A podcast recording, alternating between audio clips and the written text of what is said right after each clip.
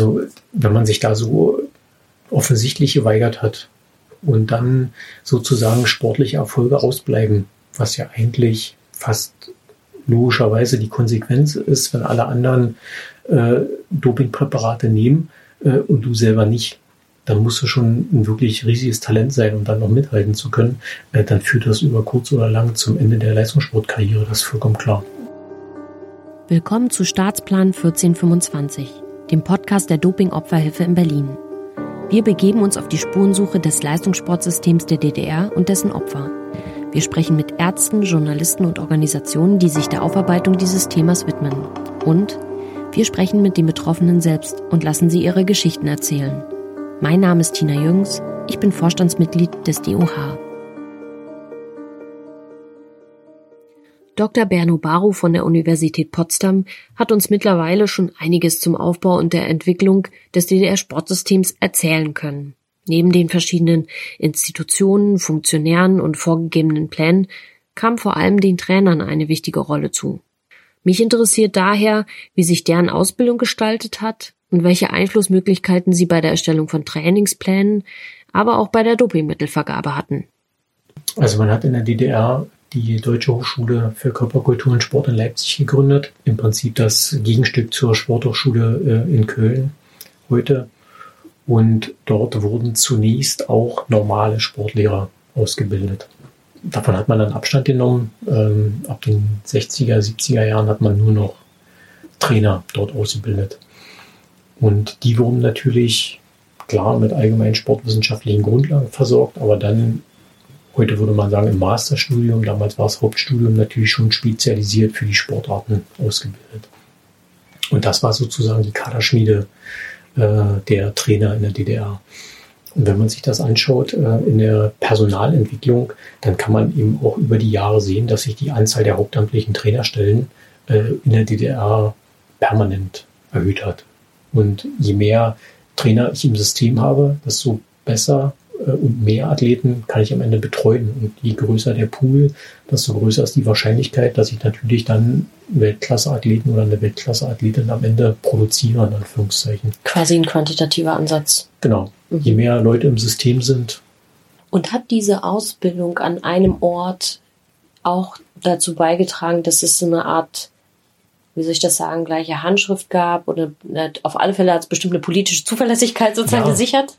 Das ist ein wesentlicher Punkt. Ähm, und das äh, sieht man auch in den Ausbildungsplänen, äh, dass man natürlich äh, eine fachliche Orientierung hat. Die sollen schon fachlich gut ausgebildet oder sehr gut, exzellent ausgebildet sein. Aber eben diese politische, ideologische Komponente spielt eine große Rolle. Das sieht man bei der Trainerausbildung, aber auch genauso in der Lehrerausbildung in der DDR. Da war vollkommen klar, ähm, eben auch für die Dozenten an der Uni, dass, oder an den Hochschulen damals, dass diejenigen, die später mit Kindern und Jugendlichen arbeiten, ob das jetzt im Training ist oder an der Schule als Lehrer, dass die natürlich besonders politisch gefestigt, hat man damals gesagt, sein sollen, politisch ideologisch überzeugt sein sollen. Und das hat man natürlich versucht in der DHFK äh, auch entsprechend umzusetzen. Man wollte vor allen Dingen Trainer haben, die natürlich politisch überzeugt vom System sind. Weil wenn man da jemanden hat äh, an so einer Schlüsselposition, der wankelmütig ist, dann kann sich das natürlich auf die Athleten äh, übertragen und Republikfluchten war immer ein Problem. Ja, und wenn man mhm. ähm, bis zuletzt war das ein Riesenproblem, dass eben gute Leute unter Umständen dann von ihren Auslandsreisen nicht wiedergekommen sind oder anders äh, äh, geflüchtet sind. Und das wollte man natürlich unbedingt äh, vermeiden. Und wir sprechen da von zentraler Trainingssteuerung. Mhm. Das heißt jetzt aber nicht, ähm, dass diese Trainingspläne tatsächlich in der Zentrale entstanden sind, mhm. sondern man guckt, klar nach wissenschaftlichen Erkenntnissen, aber eben auch nach Best Practice. Mhm. Das heißt, man guckt sich vor allen Dingen an, was machen die sehr erfolgreichen Trainer und passt dann die zentralen Trainingspläne entsprechend dem an, was man sieht, was auch erfolgreich ist. Und wenn man dann einen neuen zentralen Trainingsplan verkündet hat von oben, dann haben viele unten an der Basis gesagt, naja, alles klar, das ist das, was wir machen. Äh, und selbst von diesen zentralen Trainingsplänen ist mitunter abgewichen worden. Also mhm. Also das zeigen auch die äh, Gespräche mit Leuten in der Praxis dann, dass die dann eben, das macht so den erfolgreichen Trainer dann wahrscheinlich aus, dass die sehen, okay, ähm, wir können die Trainingsumfänge nicht in extenso steigern, permanent. Das funktioniert einfach nicht. Damit machen wir die Athleten kaputt. Und dann gibt es natürlich Leute, die machen das total blind und ziehen das mit den Athleten durch und machen die Athleten in Anführungszeichen kaputt. Die müssen dann gesundheitlich oder aus irgendwelchen anderen Gründen bringen sie die Kriterien nicht mehr und werden aussortiert. Und dann gibt es natürlich äh, Trainer, die ihre Athleten eben auch mal krank melden oder sagen, wir machen das, wir schreiben zwar auf das, was sie gemacht haben, aber wir machen es trotzdem anders, weil sie eben äh, so blickig waren und das System dann eben individuell auf ihre Athleten angepasst haben. Also ähm, das ist immer wirklich auch im Nachhinein für einen Historiker schwer ähm, herauszufinden, und gerade in der DDR ist das aber ein Riesenproblem. Was ist beschlossen, was steht mhm. auf dem Papier und was wird dann aber tatsächlich in der Realität gemacht? Mhm. Und da gibt's äh, beide Extreme wo wir da gerade bei sind, was, weil bei, da geht's um Abweichung, hm. ne? Und hm. die Realität und was, was sage ich oder was schreibe ich irgendwo hin und was, was tue ich tatsächlich.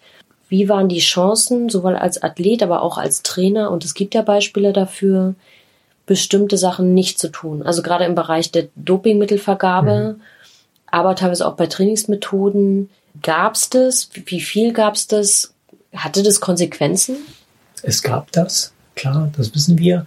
Ähm, ich kann mich, ich, weil ich es nicht weiß, es meiner Meinung nach auch nicht untersucht ist, äh, überhaupt gar nicht zu einer quantitativen Aussage dahin reißen lassen. Also das ist wirklich schwer. Ähm, ich kenne das aus Interviews, dass Leute eben genau das berichtet haben. Es gibt den zentralen Trainingsplan, wir haben es aber trotzdem anders gemacht.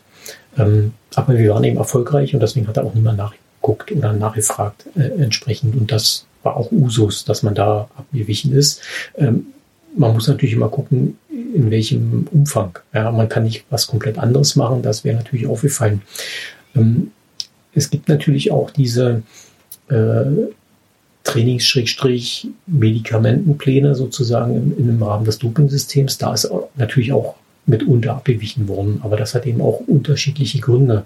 Es gab Trainer, die aus Erfolgsgründen sozusagen Dopingpräparate, die für eine ganze Trainingsgruppe gedacht waren, dann stark auf einzelne Athletinnen und Athleten konzentriert haben, um die besonders erfolgreich zu machen. Ja, also solche Abweichungen gab es.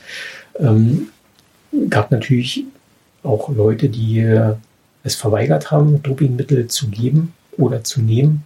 Miserski wäre da so, so ein Beispiel, ein prominentes.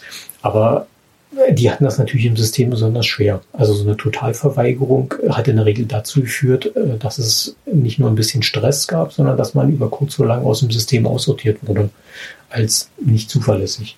Also man musste schon offenbar ganz massiv Nein sagen, damit es akzeptiert wurde. Und dann war man aber auch, lief man Gefahr, ausdelegiert zu werden als Sportler und als Trainer vielleicht die Trainerstelle zu verlieren.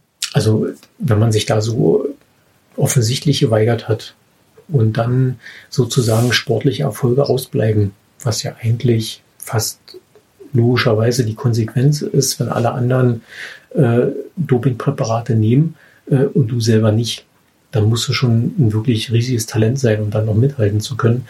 Äh, dann führt das über kurz oder lang zum Ende der Leistungssportkarriere, das ist vollkommen klar. Das ist eine schwierige Zwickmühle für die Leute, die im System drin waren, äh, sowieso.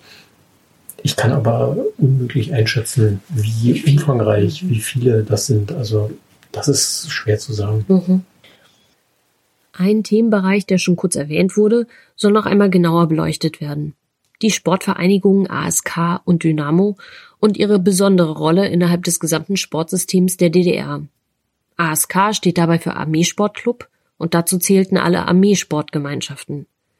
Bei Dynamo-Clubs hingegen handelte es sich um die Sportvereinigung der inneren Sicherheitsorgane unter der Verantwortung von Erich Mielke, wie zum Beispiel der Volkspolizei und der Stadtsicherheit. Äh, für mich ist das besonders spannend, weil das eine Parallele zum Nationalsozialismus ist.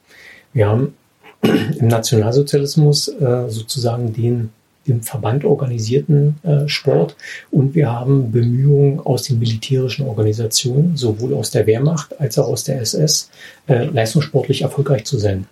Und die SS hat das damals verbunden mit dem Anspruch, wir sind innerhalb der arischen Rasse die arische Elite. Und deshalb müssen wir als arische Elite auch die sportliche Elite sein.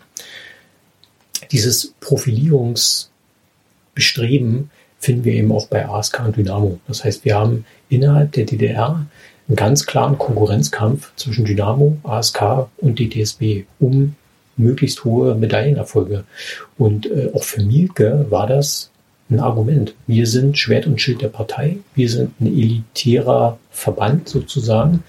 Ähm, und wir müssen natürlich im Verhältnis äh, die meisten Goldmedaillen bei den Spielen holen. Das war für ihn ähm, äh, wichtig. Und deswegen ist natürlich auch aus äh, Dynamo heraus äh, sehr viel Geld investiert worden.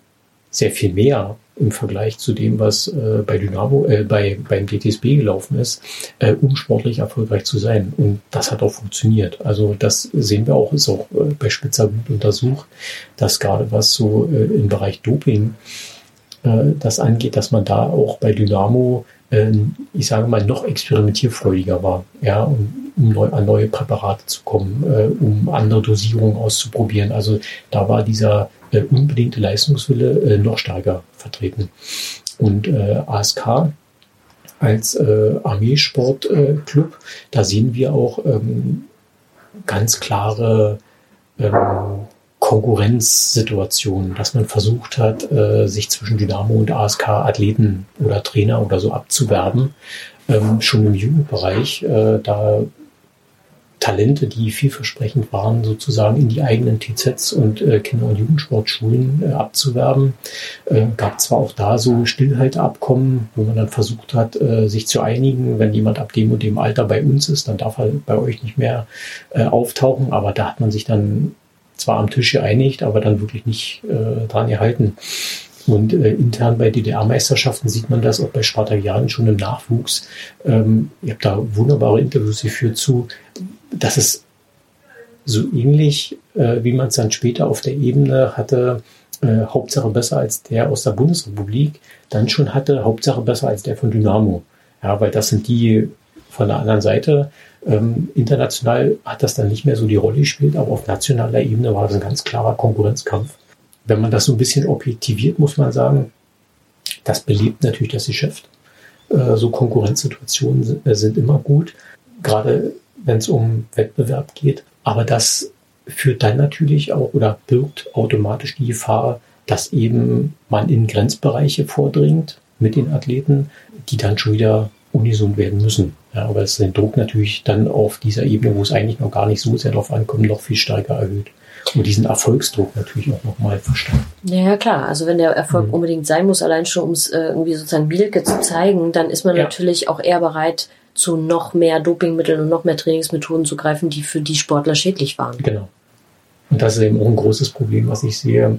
Das hatte ich vorhin auch gar nicht ausgeführt, dass man ganz anders, als man das heute macht, äh, Experimente oder die Weiterentwicklung von Trainingsmethoden natürlich immer oder ganz oft an dem Objekt direkt äh, ausprobiert hat. Und da gab es auch keine Ethikkommission, die gesagt haben, okay, was hat das für Konsequenzen, wenn wir das jetzt so ausführen? Wenn wir heute ein Experiment machen und da zehn Studenten äh, an der Kletterwand hoch und runter jagen, dann guckt sich die Ethikkommission das vorher an und sagt ganz klar, okay, was hätte das für Konsequenzen? Was kann da schiefgehen? Was müssen wir beachten? Das hat in der DDR überhaupt keiner drauf geguckt. Die haben dann einfach mal eine neue Methode im Nachwuchsbereich äh, ausprobiert und wenn das eben schiefgegangen ist, weil man die Belastung äh, einfach mal verdoppelt hat, die Umfänge, dann konnte das passieren, dass der ganze Jahrgang mit Knieschaden aussortiert wird. Aber heißt das nicht eigentlich, und da geht es gar nicht nur darum, ob das jetzt unterstützende Mittel waren oder ob das äh, Trainingsmethoden waren, die vielleicht fragwürdig waren, dass das schlicht Menschenversuche waren? Ganz klar. Also äh, diese wissenschaftlichen Untersuchungen äh, hatten natürlich den Vorteil, dass man das mit Leuten gemacht hat, die im System drin waren. Also es macht ja einen Unterschied, ob ich mit äh, normalen Durchschnittsmenschen sportliche Methoden erprobe oder ob ich das mit Leistungssportlern teste, weil dann sehe ich viel, sehr viel besser, ob das eine Wirksamkeit hat oder nicht. Das muss man, müsste man, wenn man äh, das vernünftig macht, natürlich so durchführen, dass die Experimente nicht dazu führen oder diese Untersuchungen, wissenschaftlichen Untersuchungen, ist fraglich, ob man das überhaupt in DDR dann bei einigen so nennen kann, das darf natürlich keine bleibenden Schäden verursachen. Das müsste eigentlich sowohl körperlich als auch psychisch äh, abgesichert sein, müsste. Ja, heute wäre sowas überhaupt gar nicht mehr denkbar, äh, aus ethischen Gründen. Aber damals hat man das natürlich ganz anders gesehen. Wenn wir jetzt so zurückgucken auf diese, dieses gesamte Feld, ähm, gibt es Themen, wo Sie sagen, das ist noch nicht erforscht und das müsste man sich eigentlich genauer angucken? Was wäre das? Es gibt äh, total viele Sachen in dem Zusammenhang. Es gibt äh, so diese Phasenstruktur, die Spitzer gemacht hat, die sehr, sehr hilfreich. Es gibt natürlich auch die Untersuchungen, die für die Bundesrepublik gemacht wurden zum Dopingsystem.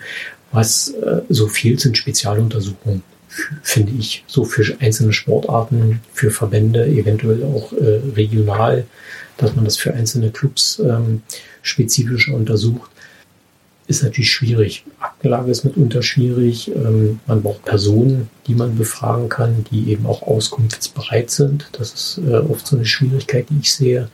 Ähm, eben nicht nur bei äh, Opfern, sondern eben auch bei Leuten, die sich überhaupt gar nicht als Opfer sehen und unter Umständen auch gar keine Opfer sind. Ja?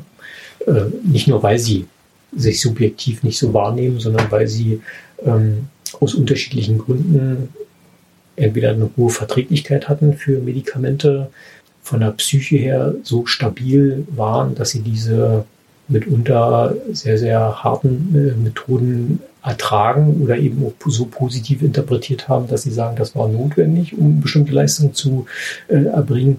Also ich glaube, da kann man noch sehr viel herausfinden, was so dieses äh, System vor allen Dingen angeht, was von der verordneten, reglementierten Praxis abweicht.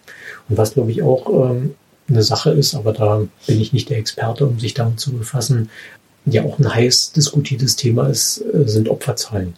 Ich würde noch einen anderen Gedanken mit einbringen.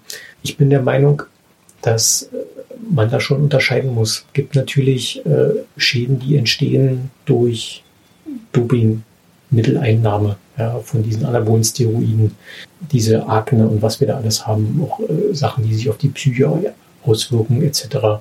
Äh, Krebs, der entstehen kann, wo es aber immer schwierig ist zu sagen, kommt er jetzt davon oder kommt er von irgendwas anderes.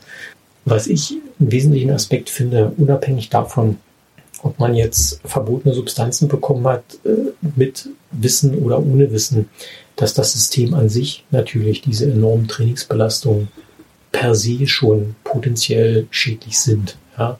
Leistungssport ist nie gesund. Das, äh, oder in den seltensten Fällen kann man Leistungssport so betreiben, dass der gesund ist äh, oder für den Körper keine langfristigen Schäden verursacht. Aber wenn man in diesem DDR-System drin ist und in einigen Sportarten ist das quasi zwangsläufig so, dass man durch die extremen Umfänge, ob mit Dopingmitteln oder ohne Dopingmitteln, äh, potenzielle Gesundheitsschäden in Kauf nimmt. Ja, also das finde ich ist wichtig zu bedenken. Äh, und deshalb finde ich auch dieses äh, Dopingopferhilfegesetz äh, für bestimmte Fälle schwierig, mhm. weil automatisch ja nur Leute inkludiert sind, soweit ich das weiß, die unwissentlich mit Dopingmitteln versorgt worden sind.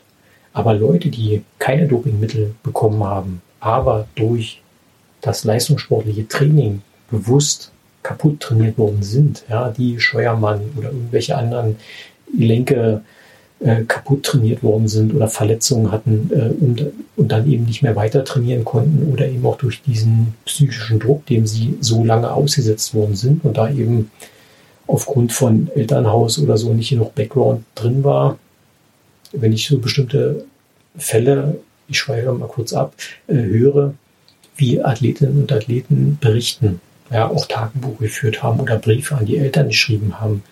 Wenn ich so einen Brief von meiner Tochter oder von meinem Sohn bekommen würde, dass ich würde da hinfahren und sie aus dem Trainingslager mit nach Hause nehmen und nie wieder dorthin geben. Das wäre meine erste Reaktion. Ja, aber wenn sowas nicht stattfindet, dann sind dann natürlich auch so soziale Sicherungsprozesse außer äh, Kraft gesetzt, äh, aber die eben auch eingewirkt haben auf die Menschen. Äh, und diese drei Komponenten. Also wie wirkt die Chemie, die im, im Körper drin ist, die kann Schaden verursachen. Wie wirkt das Training, ob mit Doping oder ohne Doping, auf den Körper und wie wirkt dieser Druck auf die Psyche. Ich denke, das sind drei Komponenten, die da eine wesentliche Rolle spielen.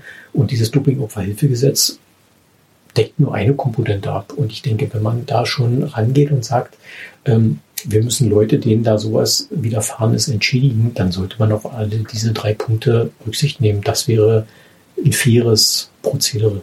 wie ist Ihre Einschätzung, wie das Thema insgesamt, also diese ganze Zeit, DDR-Diktatur, aber auch die besondere Rolle des Sportes darin wahrgenommen wird in der Öffentlichkeit jetzt? Das ist ähm, schwierig. Ich glaube, es gibt immer noch total viele unterschiedliche Schattierungen. Es gibt die Leute, die, ähm, sei es als äh, erfolgreiche Leistungssportler, ehemalige oder überhaupt ähm, Personen, die im System waren und keinen Schaden genommen haben oder für sich das zumindest so interpretieren, ähm, die das nach wie vor total positiv für sich besitzen.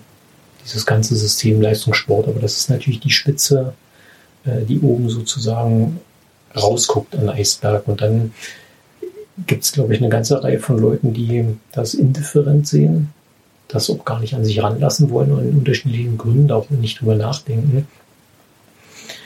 Ja, und für die Betroffenen ist das natürlich äh, problematisch, wenn sich damit nicht auseinandergesetzt wird, wenn man sie auch nicht hört oder sie eben auch als so negative Ausnahme äh, in dem System einfach interpretiert. Und im Thema gibt immer welche, die durch den Rost fallen und äh, denen es nicht so gut geht. Das passiert eben.